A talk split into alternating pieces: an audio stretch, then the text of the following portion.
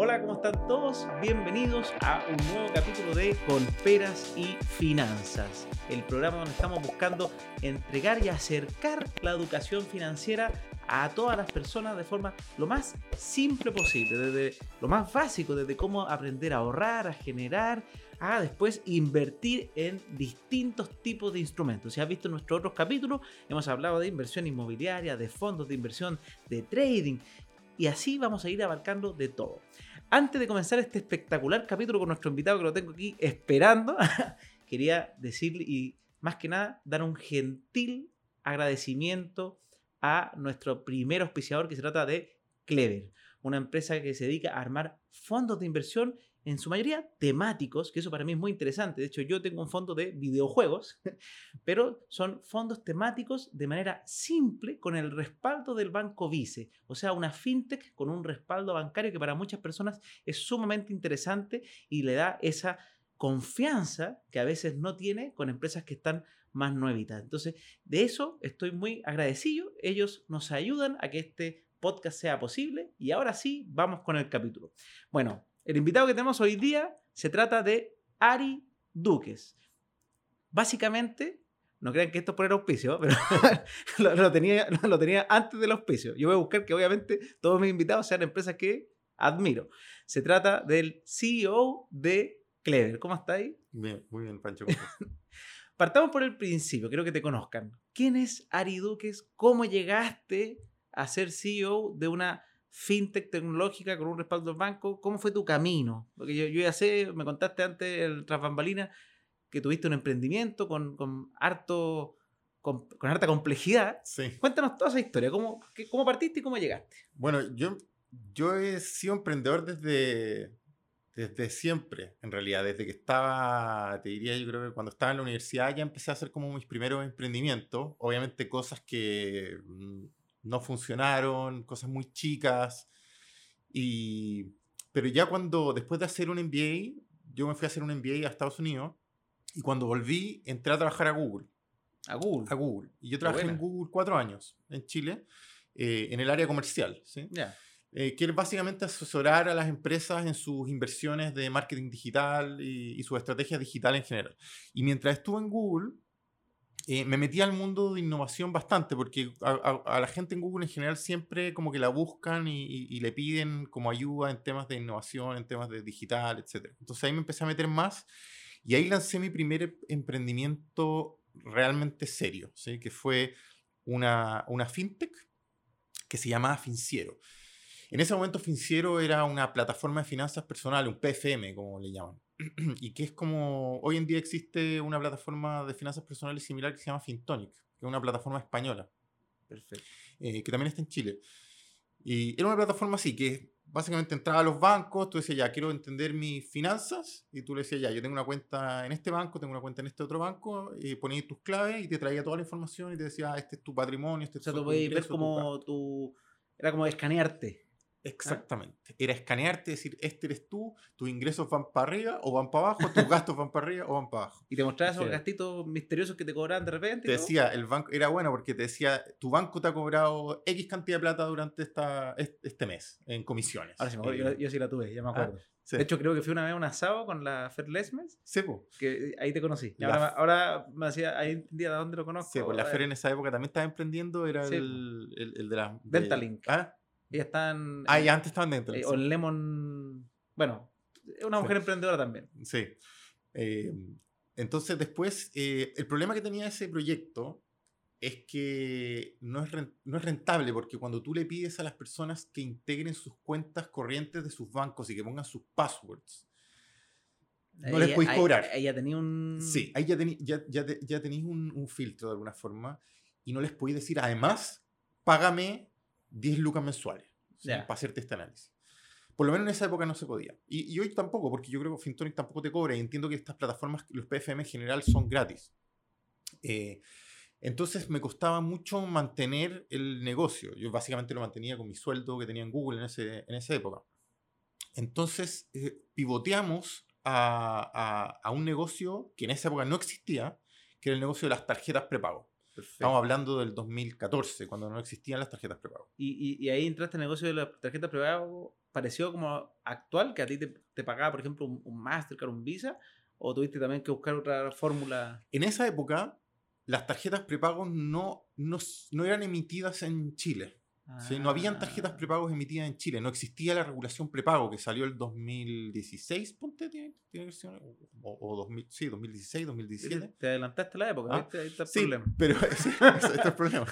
No fue buen timing. Eh, entonces la regulación de la prepago todavía no existía y entonces lo que hicimos fue, y, yo le y fui a, a pichearle a la mayoría de, las instituciones financieras, oye, hagamos tarjetas prepago, la gente necesita tarjetas prepago, la gente no tiene tarjetas de crédito. ¿sí? El 60 o 70% de la población no tiene tarjetas de crédito. Qué heavy. En esa época. No pueden, y, estaba justo fue la época en que estaba saliendo Netflix y estaba saliendo Spotify. Y ninguno podía comprar. Y nadie podía tener Netflix ni Spotify. Yo me acuerdo que yo hacía una charla que se llamaba Yo también quiero Netflix.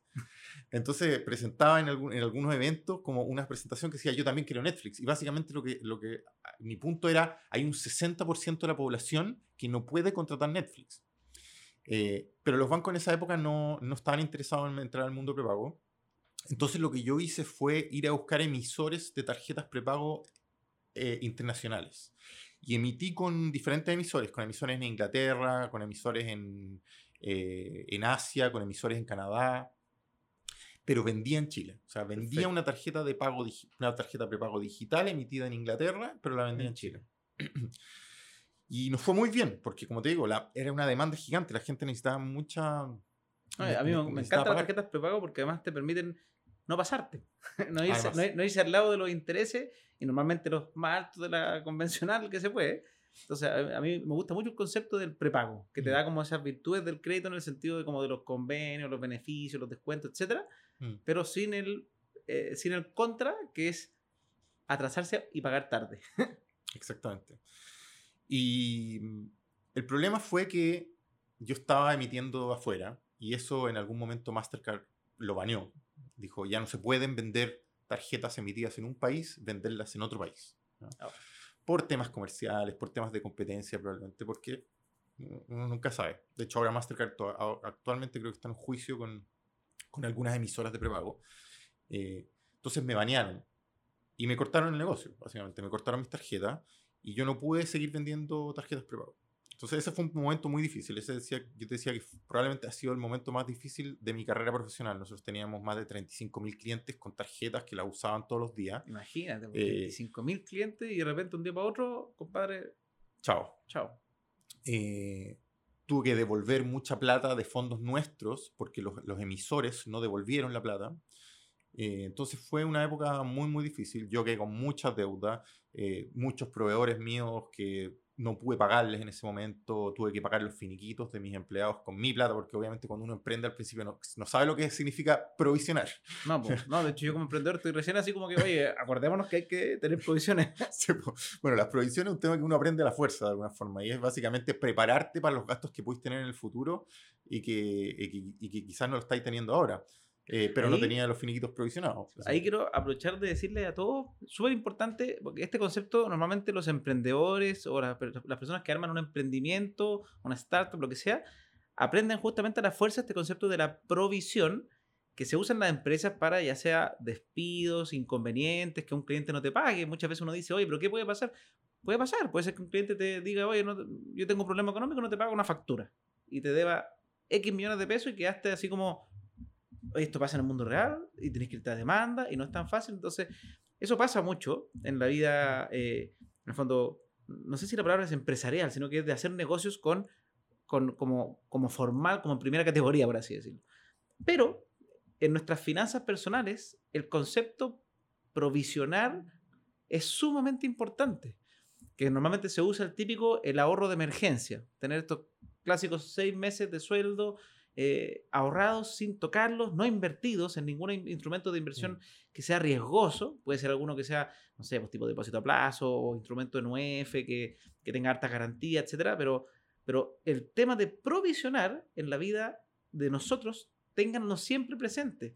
Por ejemplo, a mí se me, bueno, esto me lo van a, me lo van a pagar, pero em, se me salió una tapadura de un diente que me hice hace un mes y, son problemas, porque empezáis a tener. Y la vida tiene problemas que uno no anticipa. Uno puede hacer ciertos presupuestos y todo, pero recuérdense de esa palabra mm. para dejarla en su retina, siempre tengan un fondito de provisiones que les pueden pasar. Mm. Sí, bueno, y, en tus finanzas personales lo ideal es que ese, ese fondito eh, esté en algún instrumento financiero que sea conservador, porque obviamente... Que no, se, no eh, puede... Que, te toque la emergencia justo cuando baja, ¿no? Claro. Eh, pero a la vez que no pierdas plata también, o sea, que no pierdas valor también. O sea, ese es como el, lo que uno tiene debajo de la almohada de alguna forma, como el, debajo del colchón. Y lo ideal es no tenerlo exactamente debajo del colchón, sino tenerlo en alguna parte donde al menos... Al menos vaya la inflación. Al menos vaya la inflación. Al empate. Pero que, no se pierda para emergencia. Eh, bueno, entonces sí, quedaste ahí con deuda. Entonces quedé con mucha deuda y, y, y, y, la única, lo único tuve que tuve que sacar a toda la gente de la empresa, que sí, fue súper difícil. Entonces lo único que, me, que, pude hacer era de alguna forma vender lo que podía de financiero, lo que quedaba, a un tercero. Y, y ahí apareció Copeuch, que es una empresa que, que, me ayudó mucho en esa época. Y la cooperativa. La cooperativa Copeuch. Y Copeuch compró varios activos de financiero, ¿sí? que, que para ellos eran útiles porque ellos iban a ellos querían lanzar en esa época una tarjeta. La tarjeta, esto fue el 2018. Qué buena. Ellos querían lanzar la tarjeta Dale, que en esa época no se llamaba Dale. Copeucha ha tenido, cada vez va creciendo en sus instrumentos, yo me he fijado, han ido como generando cosas nuevas para sus afiliados. Sí. Y, y, ahí fue cuando Copeuch eh, decidió comprar Finciero y me integraron a mí junto con mi equipo, que tú conocías algunas personas de mi equipo también. Eh, y ellos entraron a Copeuch y están hasta algunos hasta el día de hoy eh, trabajando en Copeuch en la tarjeta Dale, que básicamente es financiero convertido en una tarjeta Copeuch emitida en Chile. probablemente a Renzo Pruso lo conociste. Sí, por Renzo. Bueno, ya, un gran amigo también ahí, un saludo a Renzo, que hoy día está de CEO de un emprendimiento, de hecho, que estuve a, estuve a punto de ponerle plata. Ah, sí, eso. Así que bien. Y mm, hay mucha, muy, mucha gente buena en Copeuch. La verdad que Copeuch es una muy buena empresa y hay gente muy talentosa. Eh, y, como tú decías, ahora están teniendo más visibilidad en el mercado porque están teniendo más productos, más mix de productos y productos bien interesantes. Eh, entonces estuve en Copeuch un año sacando la tarjeta Dale. Eh, la tarjeta Dale le fue muy bien en un segmento, en un segmento joven, en un segmento gamer. Fue bastante bien en un segmento gamer. Qué loco, mira qué interesante. es que hicimos harta, harta no, que el gamer necesita comprar también mucho insumo de afuera y, en los mismos juegos también. auspiciamos torneos y estuvo, fue bien interesante. Y en un momento llega el, el, Banco Vice. Bueno, a propósito de eso, yo, eso, eso me ayudó. Yo no es que tuve un exit, así como, ah, como dicen ah, los emprendedores que vendieron su empresa. aquí saliste ras. O sea, yo, yo salí, yo pude pagar mis deudas, pude pagar a los clientes que les debía plata, a los proveedores que les debía plata, y les pagué algo de plata a mis inversionistas ángeles que tenía, porque yo tenía varios inversionistas ángeles, y les pagué una parte de, lo, que ellos, de lo que, sí, de lo que ellos habían invertido. Entonces, eso un poco me, me mm, volví a tener unas finanzas personales relativamente decentes. Pero de repente llegó el Banco Vice y me dice, oye, queremos, queremos lanzar una fintech. Em, como le llama el, grupo Vice, un digital attacker. Un atacador digital. no conocía el concepto. Ahí incorporado digital attacker. Sí, un, eh, un atacador digital. Y, y entré dentro del, eh, de los candidatos y finalmente quedé yo como el, como el CEO de este primer digital attacker del grupo Vice, que no va a ser el único. De hecho, ahora estamos, se van a lanzar dos más. Uno ya está medio lanzado, que es LifePlan, que ya tienen que haber visto que tiene que ver con temas de previsionales, y hay otro que se va a lanzar pronto. Qué interesante. ¿Y tú estás a cargo de los tres? No, yo estoy a ah, cargo solamente de Clever. Sí, ya, son, independientes. Entonces ahí tú dijiste, te dijeron, oye, queremos armar este nuevo fintech, Digital Attacker, ¿se va a llamar Clever o tú tuviste que hasta ponerle el nombre? No, yo le puse el nombre. Mira. Tenía otro, no, tenía otro nombre, tenía el típico, esos típicos que tienen nombres como internos. Que Banca Digital. Que son como nombres terriblemente malos. Eh, así que al final le pusimos, nosotros le pusimos Clever. Te llegar un reto del vice. ¿Ah? no, no, son nombres malos. Por y, y, hicimos un estudio y todo y, y, y al final le pusimos, le pusimos Clever. Eh, ahora, también, ¿por qué yo entré dirigiendo esta, esta startup? Más bien por mi, mi experiencia como emprendedor fintech que, como inversión. Es que esto es como un intraemprendimiento. Sí, porque yo nunca estuve en inversiones antes. O sea, yo en, en, en Finciero, Finciero no era inversión, era plataforma personal y era, tarjeta. Y, y, la tarjeta. O sea, yo conocí, yo conocí muy bien el mundo de tarjeta pero nunca había estado en el mundo profesionalmente, en el mundo de inversiones. Entonces igual fue como una apuesta del grupo, de alguna forma. Y he aprendido mucho durante este, este tiempo, estos dos años que llevamos con... Que ahí también te voy a preguntar un poquito el mundo de las tarjetas. Y por eso, con Pérez y Finanzas, es para abarcar las finanzas personales, no solamente invertir. para invertir primero hay que ahorrar. Entonces, y el ahorro parte con todas estas cositas. Bueno, y aparte, si estás endeudado es difícil invertir. Obvio, de hecho, no, no, es recomendable. No es recomendable. Primero es pagar las deudas, o sea, lo más, la, mejor, la mejor inversión, más segura. y, probablemente la que tiene mejor rentabilidad, pagar una deuda cara que, sí, totalmente. Eh, así, así que llegué, así llegué a Clever. Mira, qué entretenido. entonces, él es Ari Duques. Duques. De, nuevo tengo en la cabeza Berman, no lo tengo pegado. Pero, mira qué interesante. Y ahora vámonos a los temas. Vamos a los temas. Primero que todo, me interesaría justamente ahondar en dos temitas importantes. Porque me gustó de las tarjetas, lo voy a incorporar. Eh, las tarjetas prepago. Me gustaría que nos cuente un poquito qué es este mundo del prepago, porque es interesante para una persona que quizás está empezando y, y, recién está entrando el acceso al crédito o el acceso al financiamiento bancario, etc. Y por otro lado, el tema eh, de, de, Clever propiamente tal, que son los fondos temáticos. ¿Por qué les gustó ese, ese, mundo? ¿Qué le ven de atractivo? ¿Cómo, cómo se hizo? Porque que un banco tan tradicional y, que de repente tenía una imagen como súper ahí eh, para entrar a, este banco y que ser, no sé, tener casi que el mejor apellido del mundo, a algo que sea sumamente eh, masivo. Masivo. Mm. Sí, que se puede entrar desde, desde Lucas, ¿se puede? Desde Lucas. Desde Lucas. Entonces, imagínense, o sea, uno puede invertir en fondos temáticos desde Lucas. Entonces partamos con eso, tarjetas y después fondos. Bueno, el tema de las tarjetas, hoy en día hay, hay, tantas opciones que yo creo que ya, ya está medio estandarizado el tema de, de las tarjetas prepago y creo que la, la bancarización ha, o sea, ha ayudado mucho en la bancarización de la gente.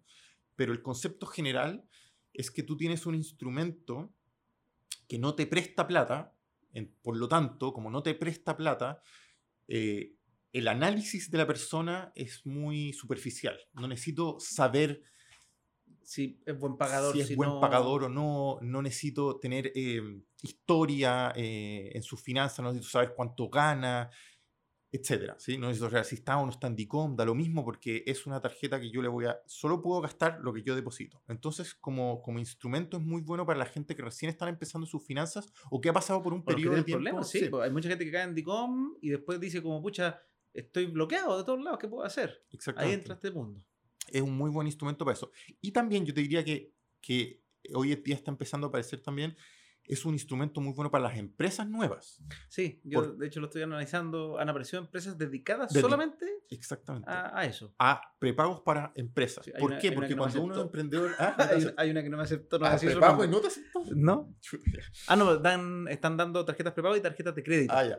Dan las dos. Yo quería la de crédito para, empezar a gastar un poquito más, pero fue como, no, no califica yo. Claro, mm. Es que eso pasa mucho. O sea, todos los emprendedores y cualquier emprendedor que nos esté escuchando sabe que una de las cosas más difíciles cuando uno emprende es sacar una tarjeta, o sea, sacar una cuenta corriente con una tarjeta de crédito que te permita pagar Google Cloud. Sí, porque aparte, a veces, cosa. uno son cosas de afuera, casi todas, las herramientas que uno usa como emprendedor.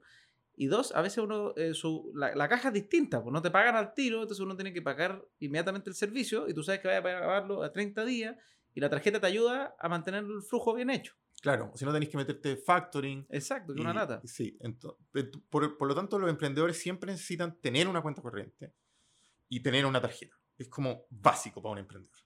Y hoy en día no es tan fácil eso.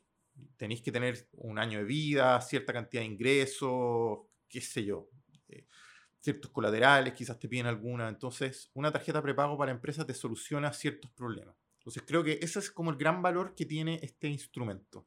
También cuando te cambiáis de país, si eres un mm. inmigrante en Chile o, tú, o, un chileno que se va a vivir a otro país, es muy difícil que te den un crédito o que te den una cuenta así nomás. Entonces ese es un instrumento que es muy usado hasta el día de hoy de, en todos los países. El viernes pasado me dijeron, esto va a, ser, publicidad, pero no es, pero, pero unos amigos venezolanos me dijeron, nosotros le mandamos las tarjetas Match, se las mandan para allá y así les pueden transferir a su familia y todo funciona con la tarjeta prepago mm. y pagan internacionalmente y funciona ya. Y dije, y nunca, nunca pensé que eso existiera.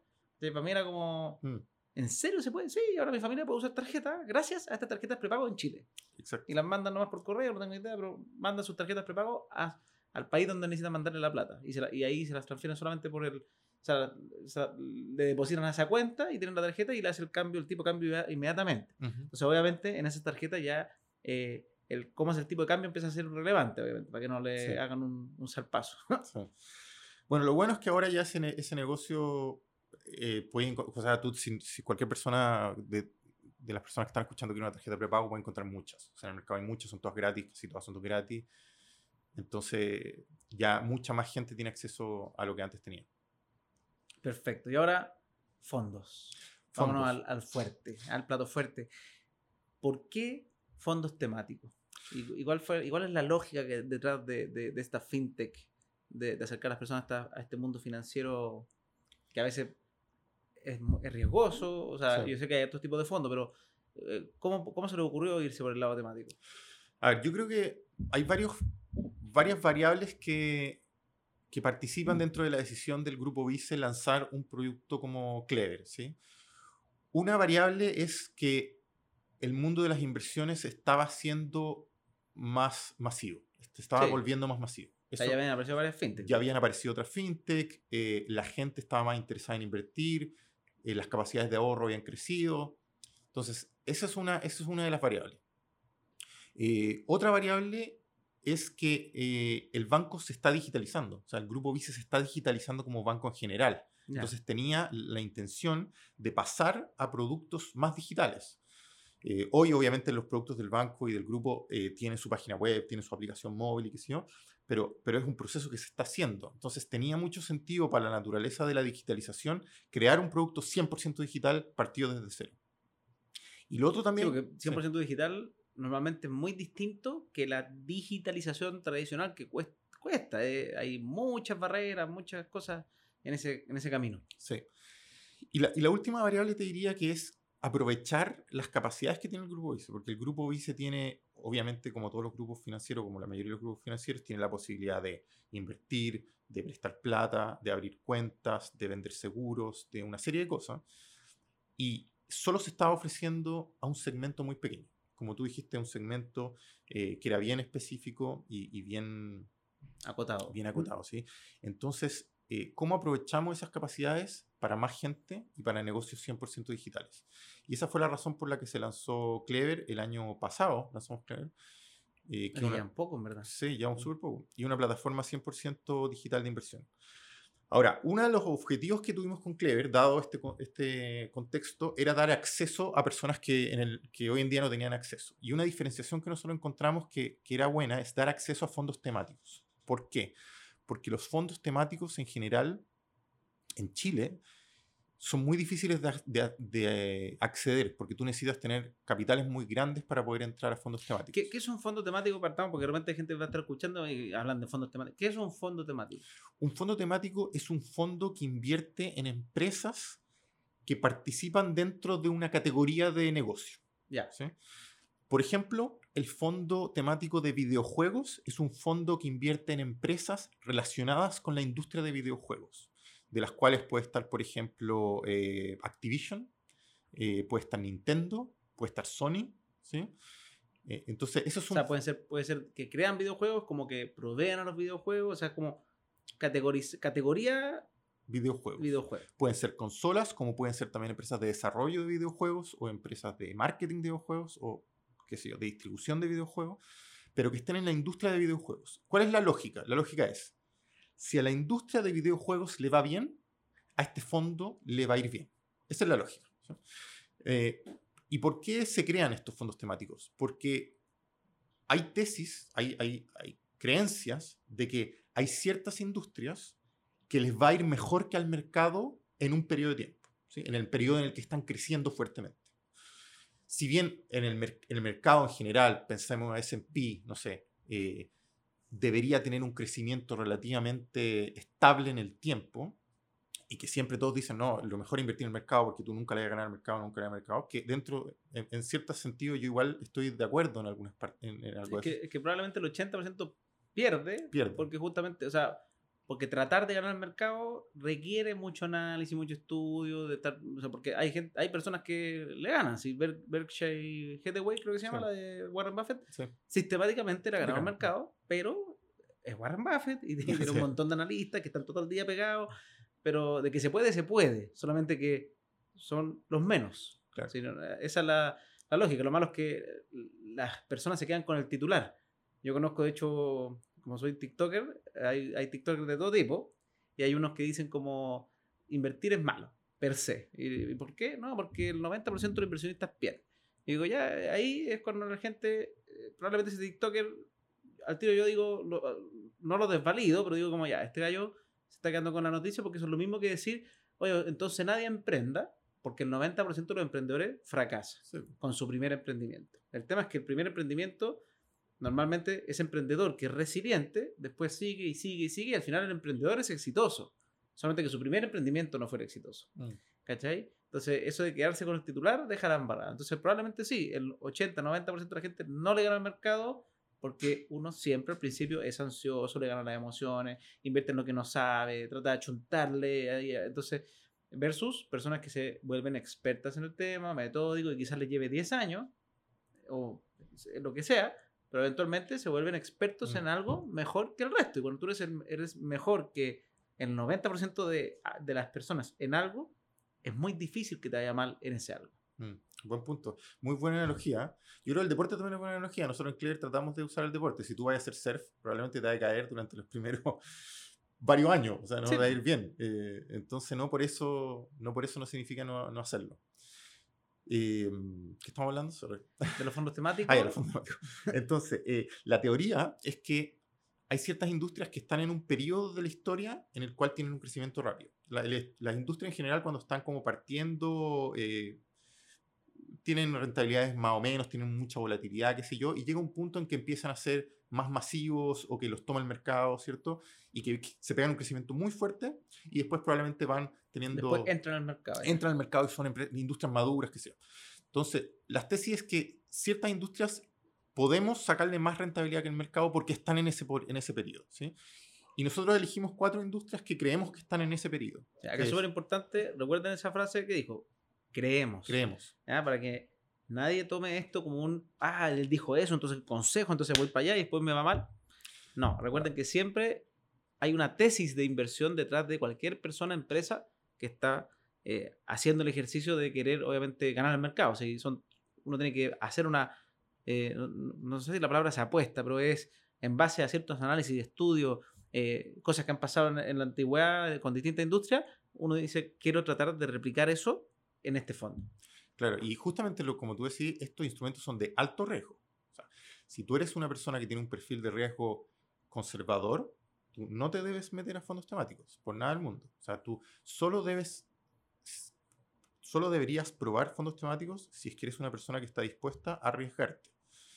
Em, entonces, la, tesis, como digo, es que eh, estos cuatro, estas cuatro industrias creemos que le pueden ganar al mercado. Voy a poner en, terrícola, atreverte a arriesgarte es ver que tu plata baje un 30% y que no te esté doliendo la guata todo el día.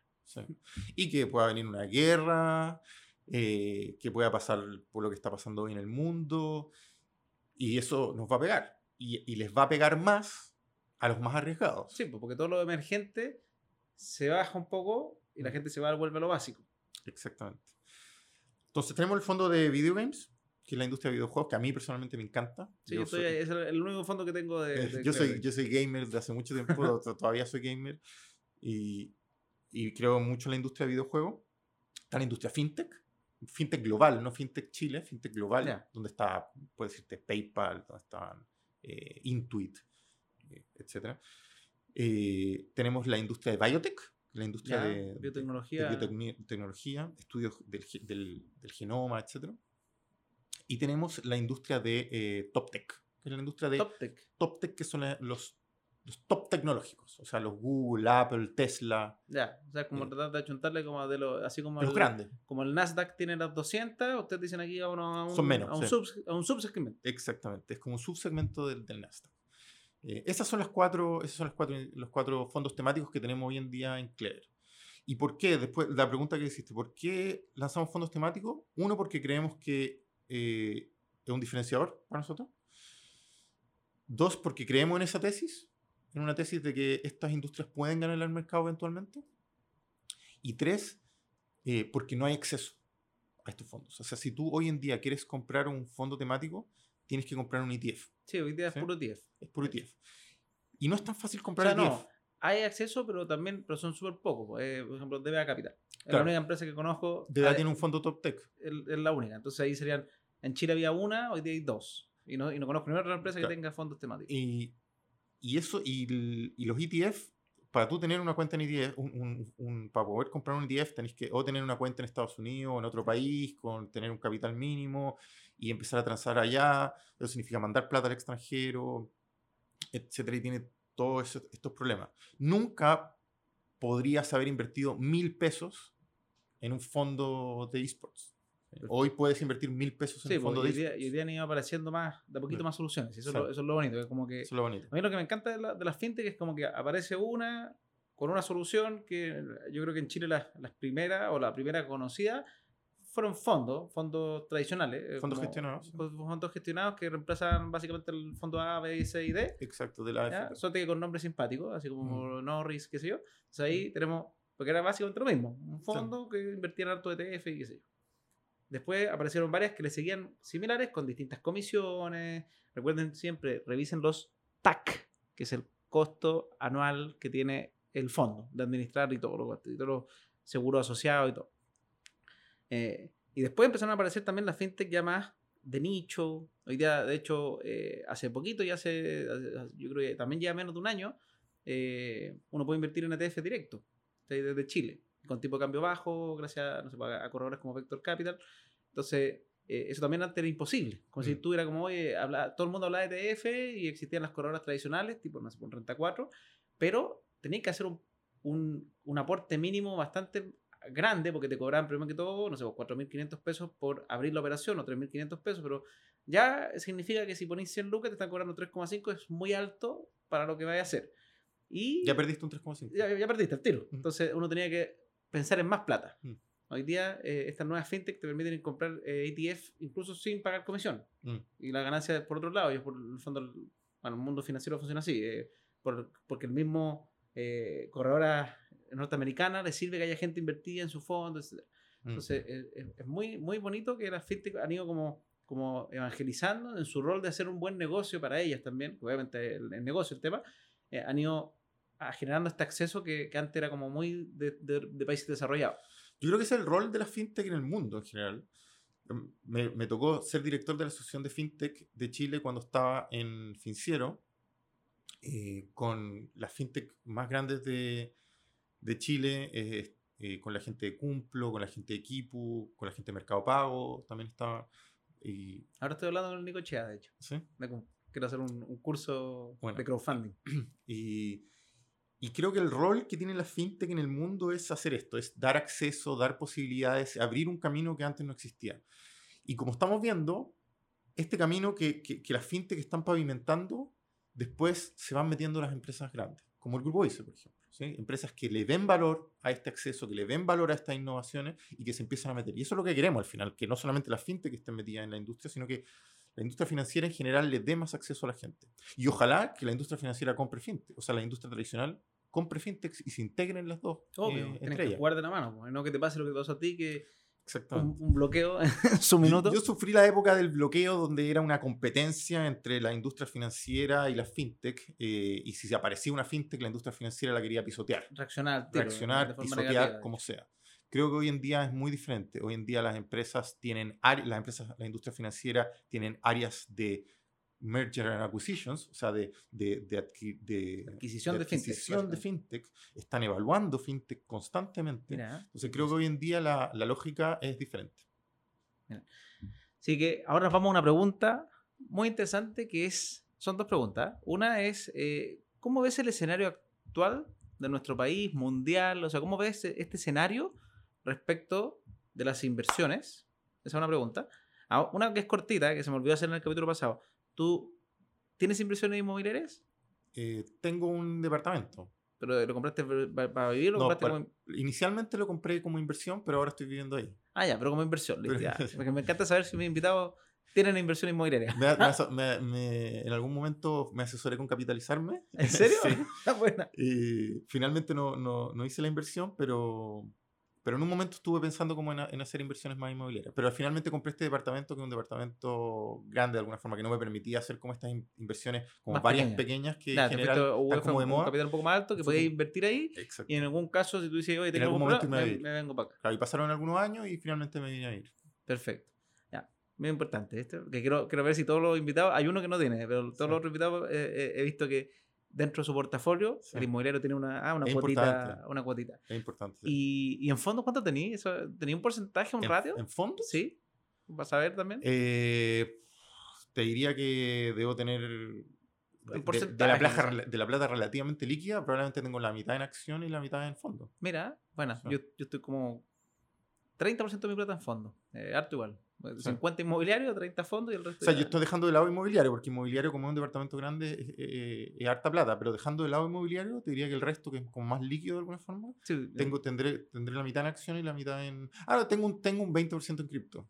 En cripto también. las criptos se han ido repitiendo hartas veces. Yo, sé que hay gente que todavía les tiene resquemor y encuentra que todo es malo. A mí me encanta el mundo de las criptomonedas con recuerdo, con precaución, con todos los warnings pertinentes, pero mm. eh, casi todas las personas, si se fijan, que eh, ellos invitando que invierten en distintas cosas eh, y que tienen experiencia invirtiendo, han entrado en el mundo cripto de una u otra manera. Sí, y se me olvidó algo, que hay que uno se, se van olvidando las cosas, uno ya no sabe dónde, dónde ponen algunas fichas, pero hay una empresa que no le va a hacer publicidad, pero, pero que, que te permite hacer inversiones inmobiliarias como crowd. O sea, que tú puedes invertir, varios pueden invertir en comprar Lares. Sí. Yo, a mí no me importa decirlo, conozco al fundador de Lares. de hecho, eh, él también lo contacté para el curso que quiero hacer de crowdfunding, quiero usar Lares cumplo y. ¿Cuál es otro? Y brota. Entonces, así tener crowdfunding de los distintos tipos, ¿cachai? Crowdfunding inmobiliario, crowdfunding factoring, crowdfunding eh, startup. Buenísimo. Y te permite, claro, invertir poca plata y, y comprarte una propiedad en el sur. O es bien interesante, es un curso súper bueno. Sí, está súper bueno. Bueno, vámonos a situación actual país. ¿Cómo lo ves? primero yo creo que hay que entender que lo que ha pasado, te diría, en los últimos 12 meses, eh, o, o, quizás menos, no, los últimos 12 meses, digamos, es algo, es algo excepcional. ¿sí? Hoy en día el mundo está pasando por un periodo excepcional mm. donde se mezclan, se mezcla pandemia, se mezcla guerra, se mezcla inflación, se mezclan cosas que cada una por sí sola da susto. ¿sí? Entonces, es importante entender que da lo mismo donde ustedes hayan tenido inversiones en los últimos 12 meses, es muy difícil que les haya ido bien. O sea, si les fue bien, buenísimo. Pero si les fue mal, que no se queden con esa sensación. No se sienten mal. el mundo está en un problema. El mundo está en un problema. Da lo mismo si tenían plata en un fondo gestionado, si tenían plata en cripto, si tenían plata en donde sea. A menos que hayan tenido plata en dólares en el último tiempo, pero en general eh, es muy probable que les haya ido mal y eso no tiene que ver con que las inversiones son malas y no tiene que ver con que ustedes tomaron malas decisiones. Tiene que ver con que estamos pasando por una situación excepcional en el mundo. Eh, bueno, sin incluir también la, la, incertidumbre local, que tampoco sabemos qué va a pasar. Eh, dado ese contexto, hoy en día lo que estamos viendo dentro de los inversionistas es que están tomando un, eh, un rol más conservador. O sea, están empezando, están diciendo, por un tiempo voy a ser un poquito más conservador, voy a tratar de ahorrar más que invertir. De hecho, los depósitos a plazo hoy día son el furor. Sí, los depósitos a plazo porque tienen buena tasa eh, y pudiste de alguna forma protegerte contra la inflación. Entonces, el primer objetivo hoy en día yo creo que debería ser protegerte contra la inflación. O sea, la inflación está tan alta, ya está como un 13, 13%, 13,1%, y todavía no terminamos el año. No. Algunos dicen que puede ser menos a final de año, pero no sabemos. El dólar sigue subiendo. Entonces, ayer el viernes se me olvidó dejar mi operación de trade. Yo estoy tradeando dólar. Me va bien.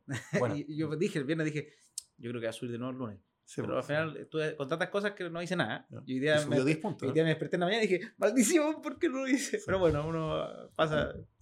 Tampoco creo que me gane el, el, la, la, ludopatía, porque, porque el trading tiene su, su cuota de. Y entonces, lo más importante hoy en día yo te diría que es protegerte contra estas cosas que están pasando. Más que ser arriesgado, invertir y, decir, yo creo que este gallo le va a ir bien, o yo creo que esta industria le va a ir bien, o yo creo que esta empresa le va a ir bien. Yo creo que lo mejor, mi, mi, mi percepción, puedo estar equivocado obviamente, pero al menos protejámonos de la inflación. O sea que... dediquémonos a no perder. No perder, ¿sí? Eh, y eso significa invertir en fondos conservadores. Y hay diferentes tipos de fondos conservadores. Nosotros en Clever tenemos tres, pero pueden invertir en cualquier plataforma que, que quieran, que tengan están escuchando, pero que tengan fondos, fondos conservadores. Pero para poner un ejemplo solamente. una opción es un fondo conservador gestionado balanceado. O sea, es un fondo que invierte en instrumentos conservadores que tienen una baja probabilidad de pérdida, pueden perder, pero la probabilidad es baja, eh, y que son gestionados. Eso quiere decir que eh, las personas que están detrás, en el caso de, de, Clever, el equipo de inversiones del grupo Vice, analiza este fondo constantemente y si ocurren cosas en el país, puede cambiar el mix de esos activos que están ya, eh, subyacentes. De inversión activa. Activa. Están, preocupándose de cómo se mueven las cosas. Claro, esa es una opción. Un fondo por ¿Cuánto, ¿cuánto deberían cobrarte? Porque es importante. ¿Cuánto deberían cobrarte así como, porque tú digas, acá ya me están sacando un ojo a la cara, un fondo de esas características? Bueno, hoy en día las fintech te cobran un 1%. Ya, 1% te, promedio... te cobran un 1% más IVA que un 1,19%. Si vas a industria, a la industria tradicional, te pueden llegar a cobrar hasta un 4%. Ahí yo saldría corriendo. Eh, claro, por, por fondos activos. Eh, pero van a ir bajando los precios. Yo creo que eso también. también como creo que eh, aparte, ahora que entraron los ETF directo, por ejemplo, invertir en el BOO, 0,03. Entonces es irrisorio. Pues, 1 versus 0,03. Claro. Pero obviamente es un fondo, es S&P 500 fijo nomás. Sí. Y los impuestos gringos y todo. Pero yo trataría de buscar un, algo entre 1 y 2%. O sea, no trataría de no irme más para allá. De, de, de, no, de alejarme quizás de empresas que te estén cobrando tanto, más de un 2 o 3%. Eh, otro, fondo, otro tipo de fondo conservador que se puede elegir es un fondo, un fondo UEF. Un fondo, indexado a la inflación. Indexado a la inflación. Que puede tener diferentes formas, ¿sí? pero en general lo que hacen esos fondos es comprar instrumentos en UEF. Entonces, si, si, la UEF sube, esos instrumentos suben de valor, entonces tú no pierdes plata si la UEF sube. Esos son instrumentos que también son eh, recomendables para esta época. Los, fondos UEF normalmente no, no, son no es UEF garantizado. No es UEF garantizado, en general nunca te van a garantizar eh, UEF, pero lo que te dicen es que lo más probable es que, es que cumpla cierto, que sea UEF más 2, UEF más 3, en, en, cierto periodo de tiempo. ¿sí? Por ejemplo, hoy tenemos en, en, en Visa un fondo que se llama el UF estructurado, que no te garantiza, pero que, que, proyecta UF más 5 en dos años. Ya, y, eso estructurado, estos fondos son los que tú tienes que meter la plata y no puedes sacarla. Puedes sacarla, pero si la sacas tienes multa. Ya, pero ahí perdió la gracia. Perdió la gracia, justamente. Entonces, ahí, entonces la lógica es como que nosotros nos agrupáramos y dijéramos, oye, vamos a comprar este activo, que está en UF, por decir algo, como haciéndolo bien gráfico, pero ese activo se demora porque está construyendo y después se va a vender, por decir algo. Entonces, son dos años para que esto funcione como negocio. Si tú serías antes, matáis, no, no, no, le entra para el negocio. Claro. Entonces, Exactamente. Eso es como un fondo estructurado, para, entenderlo en sencillo. Eso es fondo estructurado. Ahora, también hay fondos que son más líquidos, eh, que, que tienen que podrían alejarse un poquito más del UEF, como el fondo que nosotros tenemos ver, que es el fondo UEF, que es un fondo que no es estructurado, es un fondo UEF que invierte en activos, de, eh, en, activos eh, en UEF y que es líquido, tú puedes entrar y salir. Pero que ese sí que no te garantiza ni te dice ni un monto. Eh, los fondos estructurados en general te dicen ya estimamos UF más 5, pero este no te dice nada. Es como vamos a hacer lo, mejor posible. ¿sí? entonces, tampoco va, aunque se llame fondo UF, no va directo a la UF. No va directo a la UF. Ya, porque uno podría decir, oye, la UF subió un 1, acá me subió un 1. No. No, no, está relacionado. Es muy difícil que, que, pase eso en general. Eh. y después tenéis otro, otro tipo de inversión que es el depósito a plazo.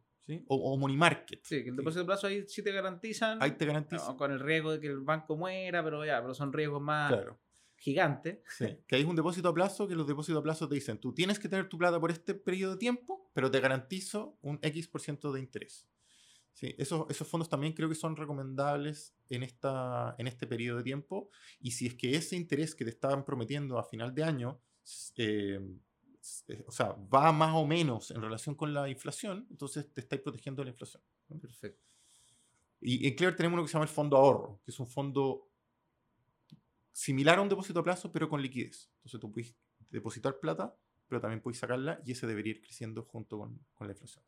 Perfecto. Mira, súper interesante. Con eso, amigos, vamos a ir dando ya un poquito de cierre a este capítulo de Comperas y Finanzas. Y no sé, quiero dar unas palabras final, alguna invitación, algún algo. ah, no, algo que ya me acordé, que fue una pregunta muy linda la, de la semana pasada, fue la primera vez que la hice, que me gustaría si pudieras darle a las personas, eh, son tres y tres, eh, tres consejos sobre inversiones que apliques tú en tu vida, así como más o menos por qué hay hecho tu estructura de inversiones como tal. Y lo otro, eh, tres warnings, tres así como, oye, ¿en, ¿en, qué no me caigo? O sea, o en, qué tienes que hacer para no caerte en un error clásico que normalmente se repite, pero me gusta siempre que, porque si todas las personas van cometiendo el mismo error, es que hay que tenerlo en consideración. Y no me gusta decir cuál es para no...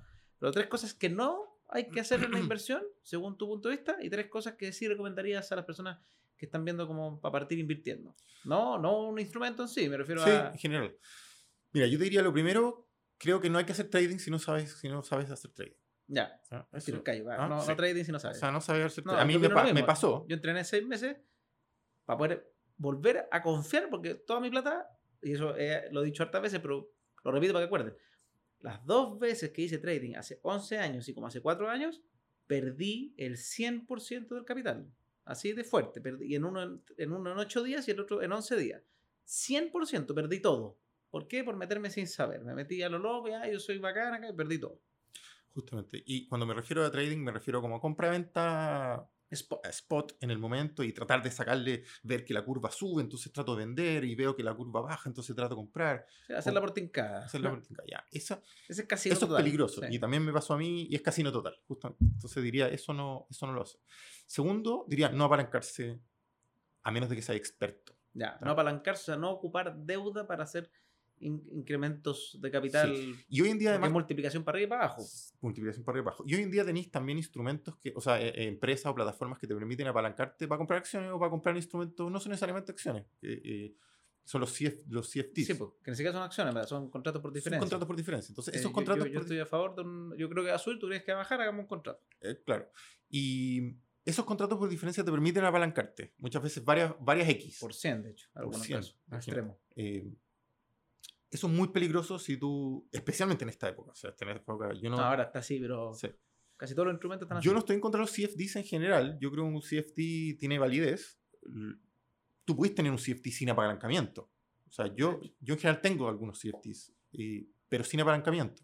Lo que, lo que no me gusta, lo que no estoy de acuerdo es en el apalancamiento. O sea, que tú, puedes, que tú compres un CFD con un apalancamiento un 20x esa cuestión es muy peligrosa porque podéis perder el 20%, o sea, 20 veces tu... O sea, podéis quedar debiendo plata en el caso extremo. Entonces, eso diría que es algo que, no, que tampoco recomendaría hacer hoy en día. Otra cosa que no recomendaría hacer, que creo que lo estábamos conversando antes, es poner los huevos en la misma canasta. Sí. Eh, no invertir todo en un mismo lugar. Creo que es mejor poner fichitas chicas que poner todo en un mismo lugar. Por mucho que a mí me, yo le crea a las cripto, por mucho que yo le crea a los videojuegos, por mucho que yo le crea a, Apple, por mucho que yo le crea a Tesla, no, no recomiendo poner todos los huevos en la misma canasta. De hecho, normalmente eso lo hacen los dueños de la empresa, que es su emprendimiento y mm. que cosas de ese estilo, pero, pero yo tampoco. Yo, yo soy bien, bueno, mi portafolio, hace dos capítulos atrás hice un capítulo de mi portafolio, ya saben que es medio diverso justamente porque así eh, a veces un, un, tipo de inversión o un tipo de industria empieza a ir mal, pero a otro le empieza a ir bien y uno va un poquito eh, barajando en el fondo o sorteando estos problemas que pueden haber en el mundo. Esos serían mis tres no. Estos tres no. los tres sí ahora. Ya, mis tres sí. Em, mis tres sí. Sería tener una parte relevante de tu, de tu, de tu portafolio en fondos conservadores. O sea, no, no apostar o no arriesgar gran parte de tu capital, de alguna forma. O sea, tener un, bolsito, como dijimos, la, la provisión. La provisión. tener tu bolsito de plata, que es tu base, en, en, fondos relativamente conservadores o fondos que no tienen tanto riesgo. A veces me imagino como ejemplos divertidos para caricaturizar esto. Imagínate a alguien que haya tenido su fondo de emergencia en cripto que, no sé, pues se compró cuando estaba en 60 mil dólares, ahora está en 20 mil. El stablecoin se compró. cualquier, bueno, pues, también se compró así cripto y dijo, no, acá está mi fondo de emergencia. Eh, y ahora está justo en la crisis, dividido por 3, y le toca, qué sé yo, algo grave, un cáncer o algo, que tiene que pagar un ojo a la cara en clínica, y dice, voy a tener que sacar mi fondo de emergencia dividido por 3. Mm. Eso, esa, porque al final el fondo de emergencia es eso, la emergencia uno tiene que pensar que mañana te va a pasar algo. Mm. Ese es el concepto del fondo de emergencia. Es mañana me van a echar. Mm. Mañana me quedo, no sé, pues, tengo un accidente y, no tengo que pagarlo. Entonces, si mañana tienes que tener plata. Ese es el concepto del fondo de emergencia. Y tiene que tener dos, para, poder lograr eso, tiene que tener dos características. Tiene que ser líquido sí. y tiene que no perder plata. O no perder mucha plata. Eh, otra recomendación que yo haría, que a mí me gusta, a mí me gusta mucho, como lo hacen Itoro, es si yo quiero invertir en acciones o en portafolios más avanzados, seguir a los que saben. O sea, seguir a los que saben. El copy... Me gusta mucho, a mí me gusta el copy. Mira. El copy portafolio.